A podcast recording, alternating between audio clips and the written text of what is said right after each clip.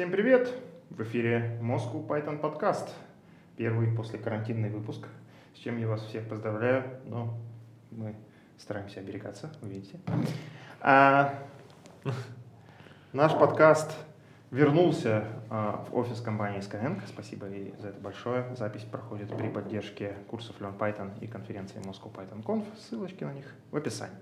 И сегодня с вами традиционно ваши друзья Григорий Петров, англист Moscow Python, деврел э, компании Evron, Злата Буховская, англист Moscow Python, тимлид компании NVIDIA. Меня зовут Валентин Домбровский, сооснователь Moscow Python и Dry Labs. И сегодня мы пригласили знакомого вам человека, но в новой роли, необыч, необычной роли. Алексей Фирсов, тимлид компании S7 Tech Lab. Техлаб, Техлаб, да, именно. Вот. И э, сегодня мы хотели бы ну, в какой-то степени вернуться к теме, которую мы уже когда-то в каких-то прошлых выпусках поднимали, но почему бы не поговорить об этом еще раз. Алексей предложил э, эту тему обсудить. И тема эта э, касается технологий, навыков, знаний, э, которые необходимы разработчику на Python, помимо, собственно, знания Python. Алексей, скажи, почему ты решил, что нам нужно об этом поговорить?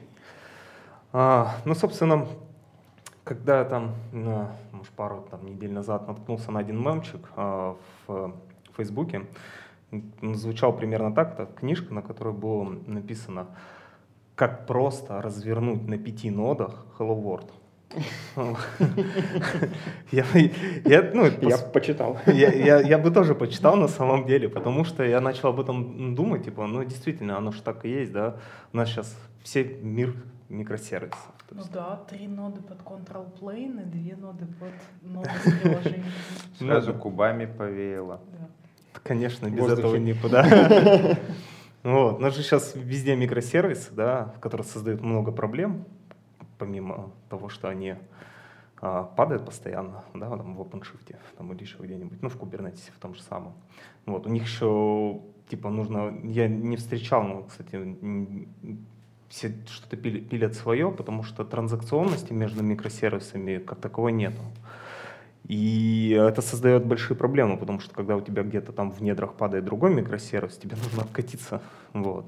И, ну, типа, какой-то вот готового решения я что-то нигде не встречал. В компаниях, в которых я там ходил, спрашивал и в каких работал, все что-то пилят свое.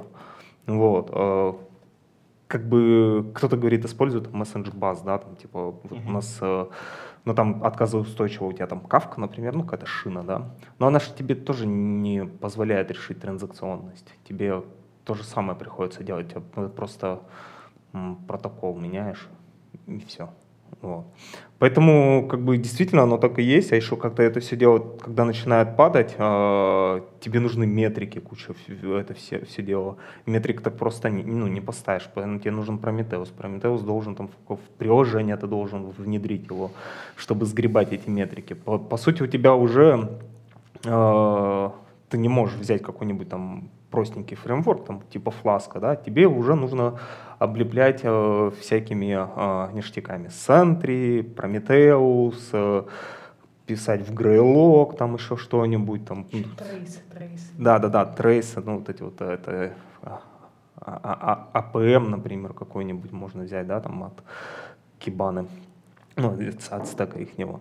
Вот, и, ну, оно очень громоздко становится, во-первых, и это не один тебе микросервис. Их, как правило, их там ну, штук 5, 6, а больших компаний их вообще там целые сотни. Вот. И как с этим жить, это довольно тяжело становится. Да? Вот когда у нас монолит, там, конечно, есть свои проблемы, тяжело работать людям. А, ну, типа, когда у вас там 500 человек, вы работаете над одним монолитом, думаю, будет ну, неприятно, потому что толкаться будете. Вот. Но проблем таких меньше, потому что, типа, вот это все поставил, и все, у тебя все работает хорошо. Вот. И тут у нас еще с другой стороны начал серверлес же подкрадываться, который еще хочет сделать, еще сделать хочет. Он вроде бы как бы, а, ну как то сказать, вот проблема сервиса у тебя в чем заключается? У тебя, например, есть сервис какой-то авторизации, да, и в него входят а, несколько endpoint ов, там типа выдача токена, проверка токена, создания пользователя, например, и сама, ну, там, не знаю, там, типа revoke какой-нибудь токена.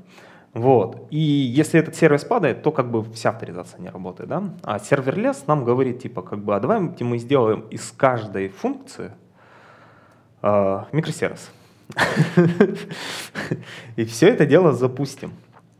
А, и оно будет типа работать. И в итоге получается у тебя вроде бы сервис, но каждая, а, каждый endpoint в этот сервис, он э, становится у тебя отдельным сервисом. У него разная память, и если он упадет, эта функция внутри, если упадет, то у тебя не рухнет, ну типа ну, ревок у тебя упал, например, ну, авторизация у тебя работает, токены выдаются, дальше все хорошо, например.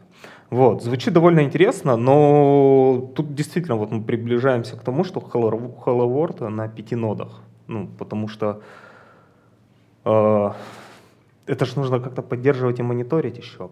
Там э, без этого тоже никуда. Там есть, конечно, Prometheus в основных сервер-лесах поставки, ну, там типа Knative, да, от Гугла, или Fission можно там, ну, такой простенький, если там запустить. Вот. У него вроде есть там Prometheus, да, но у них э, все заточено на то, что либо ты умеешь Да, по-моему, Леша, тебе нужен мозговой слизень. А, у нас э, с мозговыми слизнями хабра-хабра. К тебе, Леша, вопрос. Я так. услышал триггерное слово, что когда 500 человек работают над а, монолитом, они будут толкаться. И так получилось, что недавно я как раз брал интервью у Дэвида Ханимана Хэнсона, который mm-hmm. автор Ruby All Rails и а, большой... А, как это Слово такое забавное в русском э, языке есть. Вот оппозиционер это тот, кто против, а тот, кто за, он пропозиционер или как-то вот есть одним ну, словом.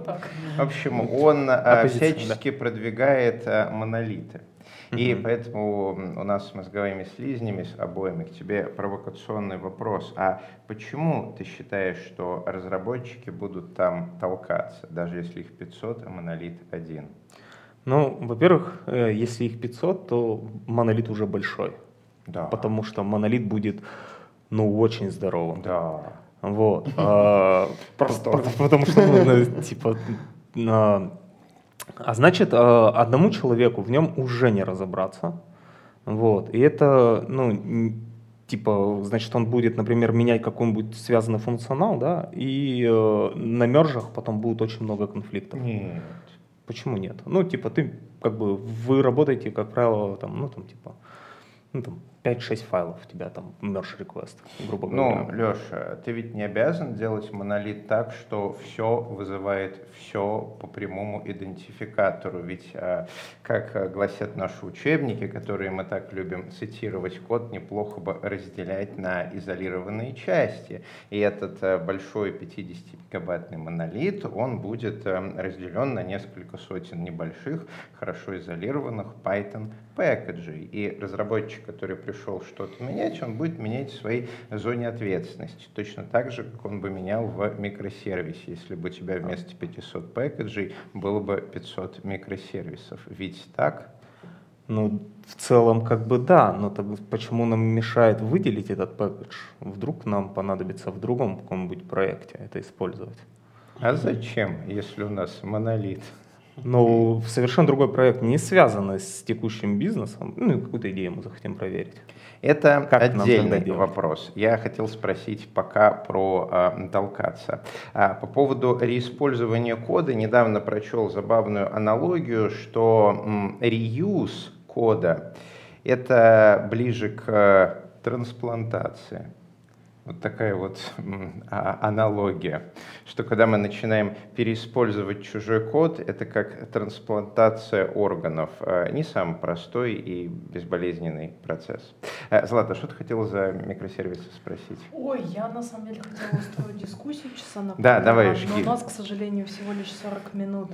А давайте вспомним архитектуры, где было много микросервисов, вот из нашей практики, и угу. разберемся, что там было хорошо, а что было не очень. Так, ну, хорошую прям вспомни, да, транзакционности у меня нормально нигде не было, ну, а, если возьмем так. Ну, это понятно, а, там трехфазные комиты делать, наверное, тяжело, если... Ну, да. Вот. А что а, было хорошо в одном из мест, а, то что сервис, микросервисы были разделены, они не ходили по цепочке в, ну, типа, короче, один, э, микросервис ходил либо в один, ну, максимум в два.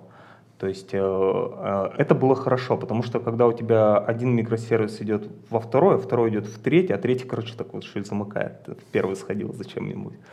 Вот. А, и когда оно там где-то внутри падает, это вот создавало очень большую, если, ну, это очень высокая связанность у тебя получается. И ее даже никак не отловить, потому что не понимаешь, с, с каким контекстом туда пришло. То есть, э, что было на уровне выше, например, потому что у тебя упало здесь.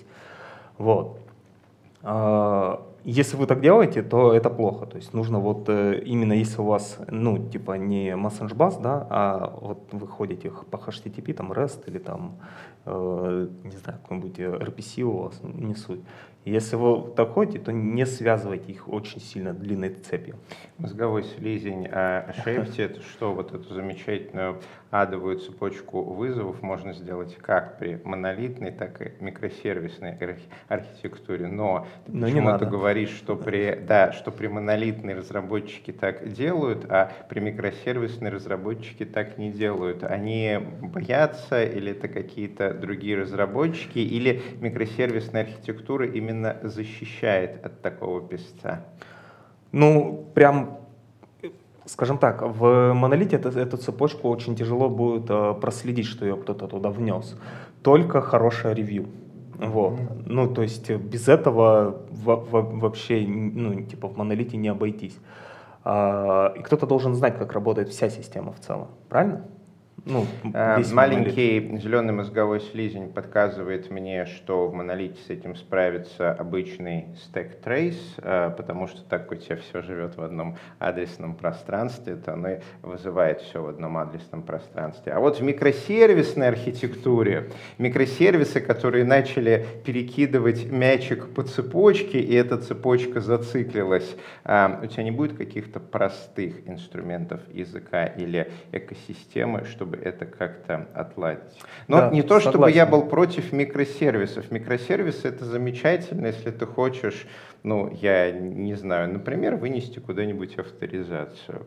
А какие-то другие users, ну, они такое, криповатое. Я, я, я здесь согласен, то, что действительно в монолите отследить трейс будет намного проще и намного легче вот, чем в микросервисе, потому что в микросервисы нужно, чтобы все писали по одной парадигме этот трейс.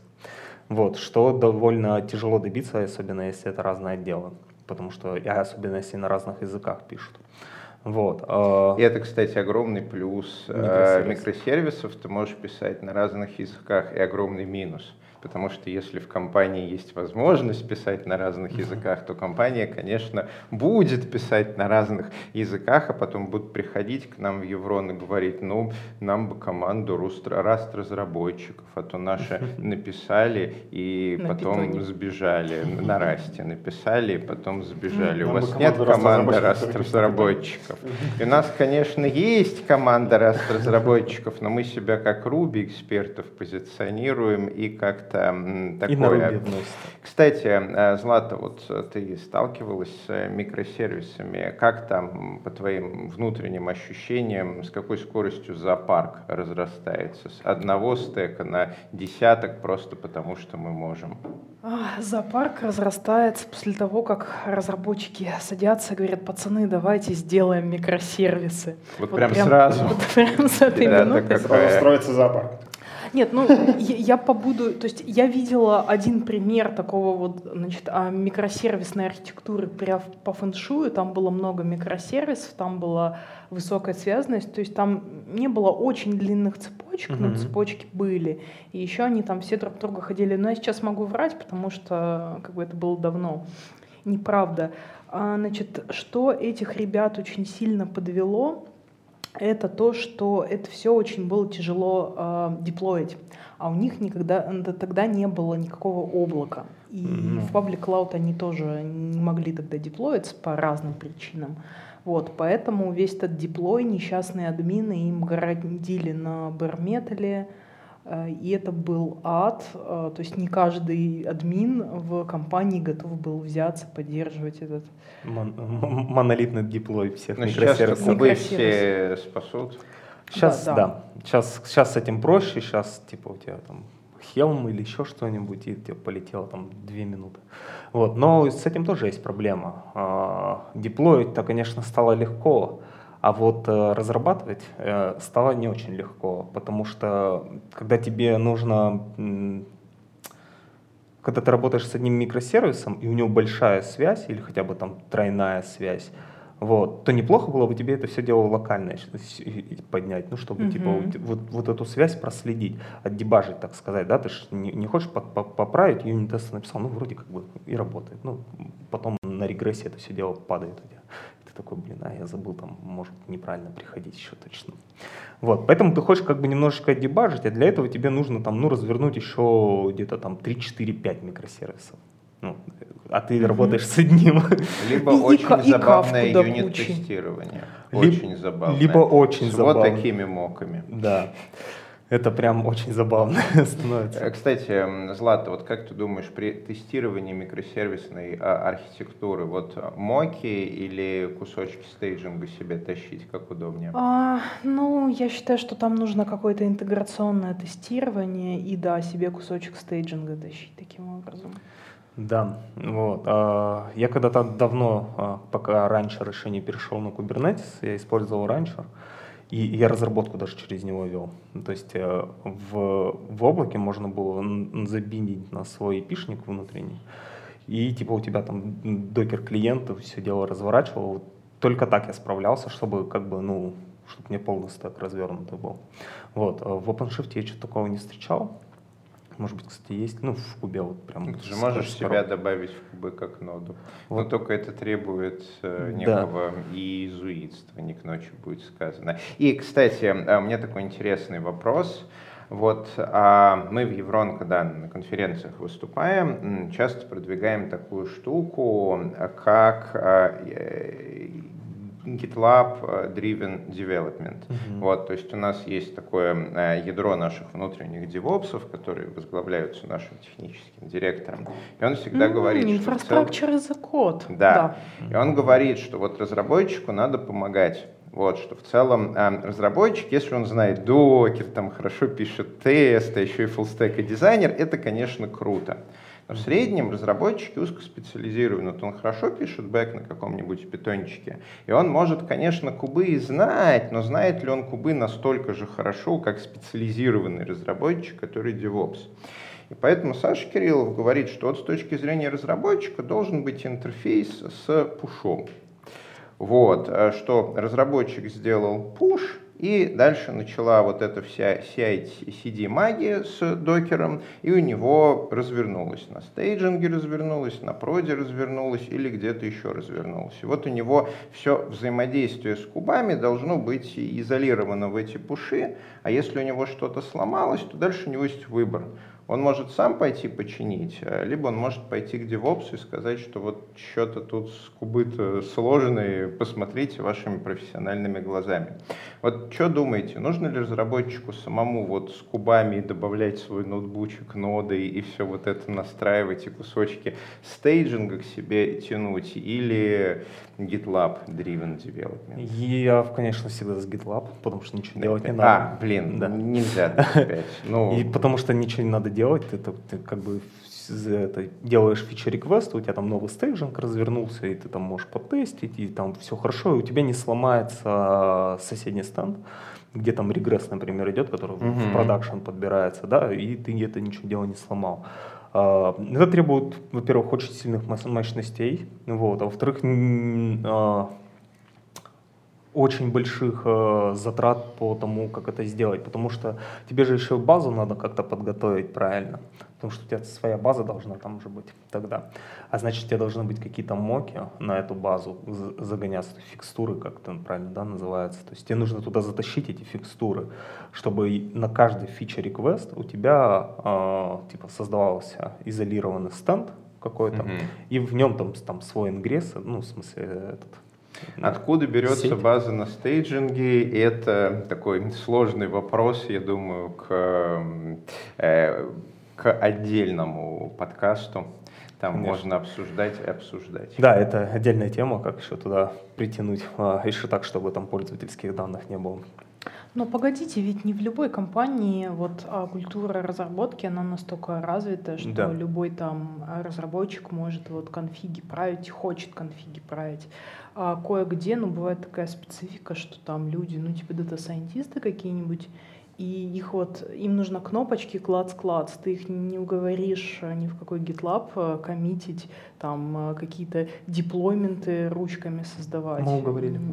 Нет. Но ну, мы, мы не, не э, создаем это, деплоймент. И, это Kubernetes, если им еще какой-нибудь SaltStack в руки дать. Ты сейчас про опасную черту, я вот вспоминаю 20 лет назад, ну из серии, понимаете, у нас программисты начинающие, вот мы же их не уговорим текст программы писать, вы сделаете, чтобы они квадрат квадратиками, стрелочками, а, клац, клац. А может им вообще с компьютером не надо, может им отдельного человека а, посадить, знаете, как а, дворецкий, да, чтобы они приходили к тому, ну мы уже вот data scientist, вот дворецкому как-то там мычали, матерились, и дальше дворецкий садился, писал за них код, сделал deploy и так далее. Хороший же интерфейс. Ну, вот это, удобный. Это же, интеллект сейчас научится. Вот, это же тема писать. про Удобно. то, как компании вот это вот DevOps culture адоптят у себя.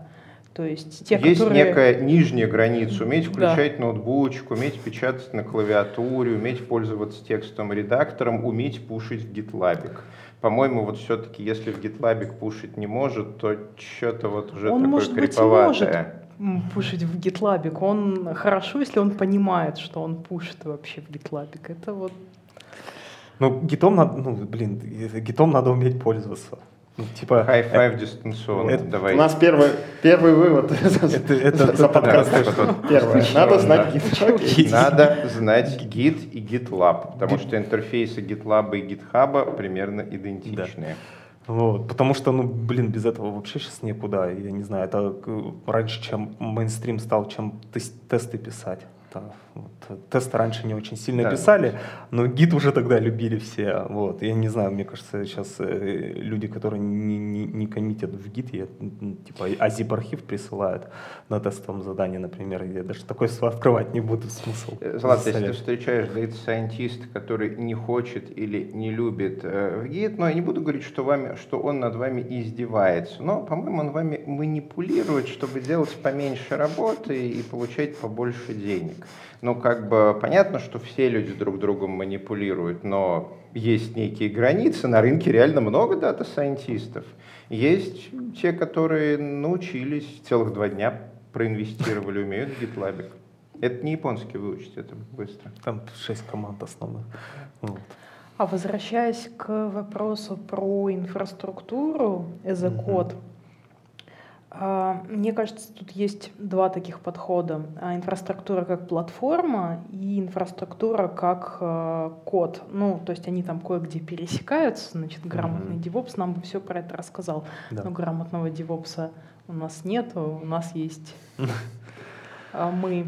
Так вот, история в том, что инфраструктура за код работает, когда у тебя меньшее количество вот этих самых апсов в компании. То есть, когда любой разработчик, он тоже становится как бы немножко апсом девопсом. Немножко. Немножко, да. Немножко, да. Это хорошо.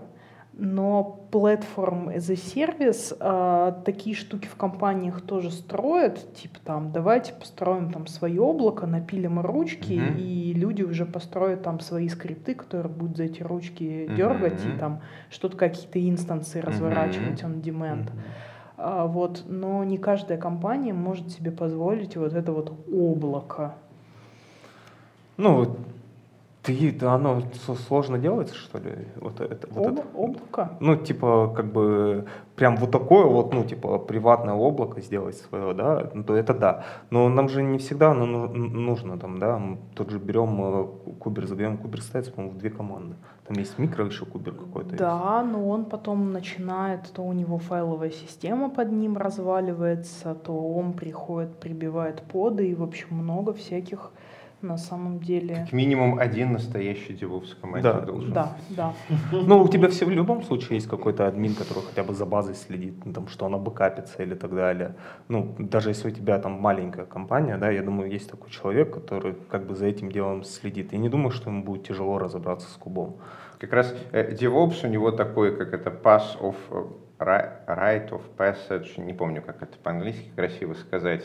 В общем, прийти и на AWS развернуть э, кубы, GitLab и сделать разработчиков infrastructure as a code. По-моему, mm-hmm. вот это вот как раз то, что он может, должен уметь mm-hmm. с нуля делать.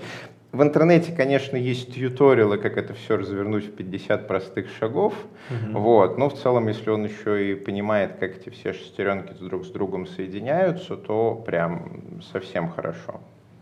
Ну, кстати, да. Вот. А, то есть, как бы, если команда сама пишет конфиги, делает деплойки, это нормально. Ну, в плане, там, тебе нужно там задеплоить там, на dev, на куда-то еще, а, там, при продакшн или продакшн, вот, то типа там, микросервис там делаете там за полдня, вот, и потом его ну, нужно выкатить, например, то не будешь ты же каждый раз DevOps дергать. Вот. Mm-hmm. Причем, э, как, как ни странно, ты еще и, ну, когда у вас большая, например, э, компания, есть разное дело, то ты еще, твои микросервисы есть еще, которые есть в продакшене, а есть, которых нет в продакшене. Например, мокалки других сервисов. Mm-hmm. Вот, это тоже такая большая боль, когда тебе э, нельзя замокать другой сервис, вот, приходится писать свою мокалку, и вот она у тебя только живет в определенном окружении. Вот. Discovery. Да. Э, поэтому каждый раз дергать DevOps, э, ну тогда их нужно очень много иметь. ну или хотя бы, хотя бы один точно должен быть в команде. Но тогда ему нужно ну, постоянно, чтобы он чем-то занят был. Вот. А, а если, ну, типа, как бы разработчик сам это может сделать, то как бы это ж, это ж вообще замечательно. Вот, не надо ничего делать никому. Вот, ну, типа, прикрутил к CI, один раз написал и забыл. В другом микросервисе просто стянул и да. поменял. Ну, так, э, шаблончики. У нас же на Moscow Python постоянно выступают спикеры из э, разных крупных компаний, которые рассказывают, как они работают с микросервисами, что разработчик берет шаблон, берет Discovery, берет конфиги, вписывает туда четыре строчки, которые релевантны для его микросервиса, пушит, а дальше CI, CD, Infrastructure as a Code, оно все раскатывается. И, насколько я понимаю, у многих просто есть э, command line э, скрипты, которые это все ему генерят. То есть они интервьюируют разработчика, чего тот хочет, и дальше за него все генерят. Да, это если ты прям часто работаешь с этим, у меня для старого проекта э, был такой, который, потому что мы создавали там ну, какую-нибудь теорию надо проверить, быстро микросервис сделал и проверяешь на нем. Ну, ты прямо туда загнал в стек, и оно работает хорошо там с интегрировалось там всеми, со всеми и ну, другими микросервисами и проверил теорию. Вот там, да, у меня были командлайтовские скрипты. Сейчас я сменил вот место работы и нахожусь здесь. А, мы не так, во-первых, часто пишем микросервисы, вот, а во-вторых, а, там немножко стек видоизменился, поэтому мой скриптик надо немножко подправить, который будет а, шаблоны создавать. Здесь этого 7 я уточню. Да. Подумаешь, что ты в Skype. Не-не-не, да, здесь этого 7 имеется в виду. Вот. Ну, ты просто так опасно поставил. Вот. А, поэтому, как бы, я даже не знаю, то есть э, э, монолит, естественно, будет э, легче. Но вот, кстати, вот как сделать так, чтобы он не падал? Если он упал, то вот упал намертво. Вся система недоступна становится. Тебе куб его переподымет. Подожди, переподымет. ты имеешь в виду, что у тебя один инстанс монолита? Ну, если там какая-нибудь... странный монолит.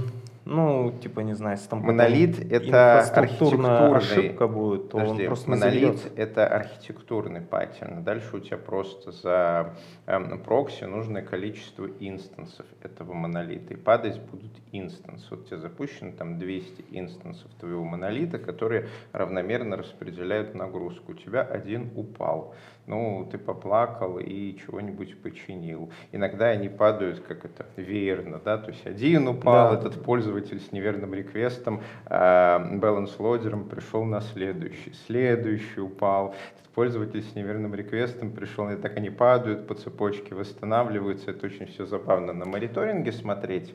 Вот, и они но... не мгновенно восстанавливаются. Не мгновенно, к сожалению. Но идея в том, что у тебя больше одного инстанса монолита. Я не помню даже проекты, которые гордятся тем, что у них там это прям вот монолит, монолит чуть ли на одном компе, вот вроде дискуса, каких-то таких. Пайтоновская самая большая, одна из самых больших инсталляций Django, которая а, комменты делает Discus. сайтом Discus. Mm-hmm. Вот, у них как раз вот монолит чуть ли не на одной машине, но у них все равно гораздо больше одного инстанса этого монолита запущено. Ну, здесь по монолиту на ядро монолиту на ядро. Так что падают и восстанавливаются они точно так же, как э, микросервисы, условно говоря, от того, что у тебя в микросервисной архитектуре упала одна логин-нода и вместе с ней отвалилось 500 пользователей, это совершенно точно так же, как у тебя упал один инстанс монолита и вместе с ним отвалились 500 пользователей. Более того, а Сейчас, если это... подожди, ага. я еще 30 секунд сожру. Это архитектурно нам, как разработчикам, гораздо проще, потому что вот эти 500 отвалившихся пользователей, они это отвалились целиком. То есть у них mm-hmm. там ошибочка, их э, balance loader на следующую ноду, у них все снова появилось. А когда у тебя в микросервисах э, упала одна инстанс э, логина, то у тебя там у 500 пользователей оторвало руку, и вот они вроде как живы все, но без руки, и у них начинаются какие то вот странные внутренние ошибки, когда у тебя что-то работает, что-то нет. И я предположу, что, например, для программистов э, случай, когда просто монолит умер, монолит поднялся, в коде обрабатывать гораздо проще, проще, чем когда у тебя система в нестабильном состоянии. Какие-то микросервисы у нас есть, а каких-то нет. А если это была, например, отправка, ну, не знаю, смс вот, и один пользователь поломал тебе все, ну, вот всю, весь твой монолит, то как бы с микросервисами, ну, у тебя, ну, упал сервис, ну, не может же пользователю смс прийти. Ну, и бог с ним, там, другой чувак посты пишет ну, как бы он в это время тоже может нажать, а, отправить пост, и пост сохранится. А с монолитом он нажмет, а там 500. И он такой, а я писал статью полдня. Вот, ну, печалька. Да, и тут уже да. печалька становится. Это а, вот один из плюсов монолитной архитектуры, а, который его проповедники монолитной архитектуры на это сильно давят, э, когда ее опродвигают, что вот а, вы можете целиком сломать ваше предложение, убить его, но при этом пользователи смогут им пользоваться. А тут надо смотреть статистику InViWild. А, то есть есть сейчас некие такие сомнения, что вот те кейсы, которые ты рассказываешь, они синтетические. И на практике чаще всего, если ты полностью убил какую-то из частей своего флота микросервисов, то нет. У тебя не будет такого, что все работает, а вот, например, смс-очки не ходят. А, скорее всего, у тебя и в случае монолита смс-очки будут отдельной подсистемой, которая просто будет выкидывать exception, она будет ловиться, у пользователей все остальное будет работать, смс не будут ходить. А, скорее всего, оно все равно заденет систему, и у пользователей experience будет такой, что лучше бы сайтик и не показывался. Но это сейчас вот идут такие боевые действия между проповедниками разных а, подходов к разработке, оно непонятно.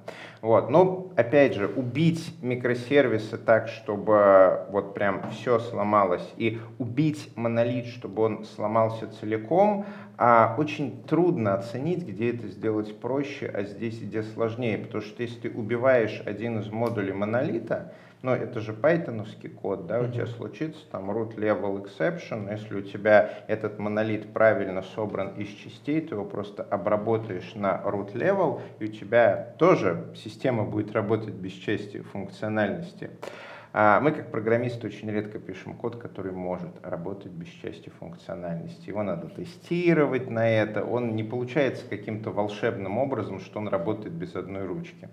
Так что то, что ты рассказываешь, это, безусловно, сильный довод, но спорный.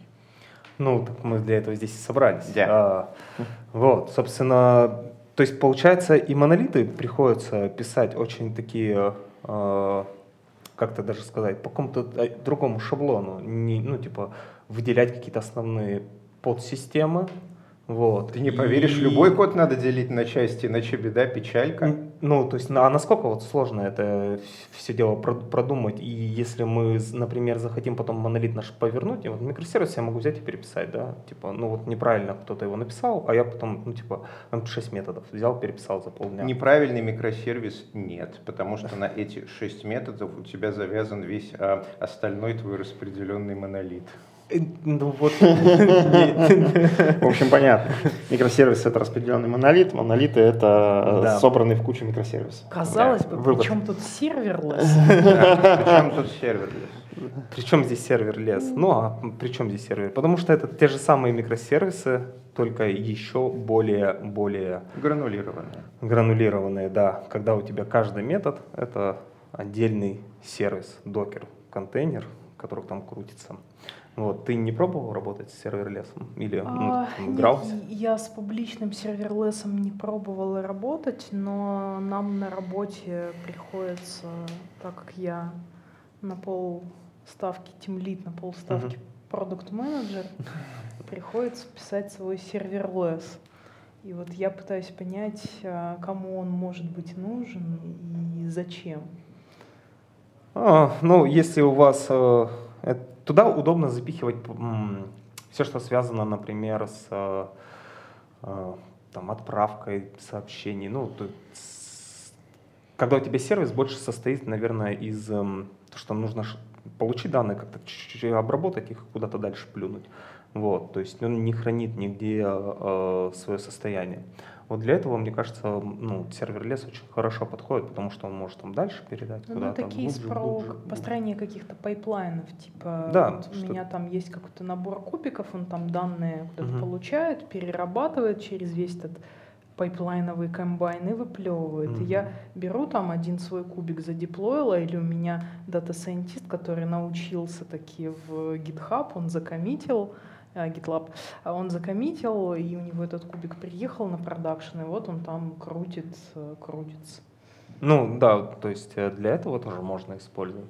Кстати, ну типа, если хочется дома поиграться, вот очень легко там в, в два шага ставится фиш, и туда деплоится все это дело, можно прям вот дома поиграться с serverless ом. Это не Knative от Гугла, у Гугла сложное приложение, там нужно прям пару дней потратить, чтобы разобраться с документацией сначала. Вот, а фиш он такой он простенький, то есть э, разворачивается там в два шага, и туда можно накидывать э, и смотреть, как она будет все дело работать. Но с другой стороны, как я уже говорил, то есть э, плохо, когда у тебя, ну, в чем их не минус, да, он не умеет, например, э, ну вот, вообще сервер RLS, он поддерживает либо у тебя Message Bus, то есть центральная шина, например, mm-hmm. Kafka, там интеграция идет, вот. Либо когда у тебя HTTP только, да, вот, то есть э, он не может быть гибридом, например, э, получить по HTTP и плюнуть в кавку. Пока не может. Они же только-только появились, они ну, еще маленькие, они развиваются. Нет, ты можешь туда притянуть, но это целый драйвер придется отдельно тянуть, и у тебя тогда уже у нее одна там какая-то простенькая функция будет, да, а уже целая там библиотека там микросервис вокруг одного endpoint.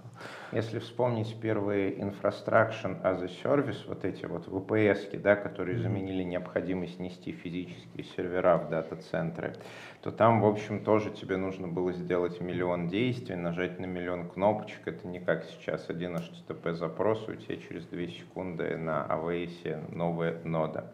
Да. Если вспомнить первые платформ uh, as a service, который тебе убрала необходимости разворачивать эти VPS-ки, оно довольно давно, тьфу, оно довольно долго шло к хероковской концепции, что один пуш, и оно задеплоилось. Там до этого было куча экспериментов, которые, ну, такое себе. И, наконец, сейчас function as a service, который можно рассматривать как следующий этап развития, то есть э, теперь э, тебе не нужно и фреймворк конфигурить оно только-только началось. Ну, да. надо дать несколько лет, чтобы оно повзрослело. Ну и плюс э, в том, что типа как бы те же самые можно на разных языках каждую функцию писать. Uh, но это может быть частью одного большого функционала. Ну, то есть, как мы уже разбирали пример с авторизацией, у тебя токен может выдаваться с помощью там, кода на питоне, а ревокаться с помощью там, Go, например, да, или там Node.js, упаси боже. Вот. А, ну, там, сложно писать. Ну, мне там эти скобочки, все а, Да. Ну что ж, у нас э, как бы от заявленной начала темы мы быстро ушли немножко в другую тему. На заявленную тему поговорим в другой раз, Алексей. А, на самом деле это было очень интересно, да, микросервисы и монолиты, за и против. А, пишите в комментариях, с кем вы согласны, с кем не согласны кто прав, кто не прав. А, что, что вы думаете, вы используете? Да, что вы используете, что вы думаете про мозговых слизней Хабра. А, вот, э, спасибо большое, Алексей. А с вами был Moscow Python подкаст. Запись проходила в офисе компании Skyeng. Большое за это спасибо. Все это при поддержке курсов Learn Python и Moscow Python Conf. Ссылочки в описании. Сегодня с вами были Григорий Петров, а, евангелист Moscow Python Derwell компании Evron, Злата Буховская, тимлит NVIDIA, евангелист Moscow Python, Алексей Фирсов, тимлит компания SM Tech, Tech Lab, извините. Uh-huh. Меня зовут Валентин Добровский, сооснователь Moscow Python и Dry Labs. Пишите комментарии, ставьте лайки, подписывайтесь на наш канал. Здесь говорят про Python.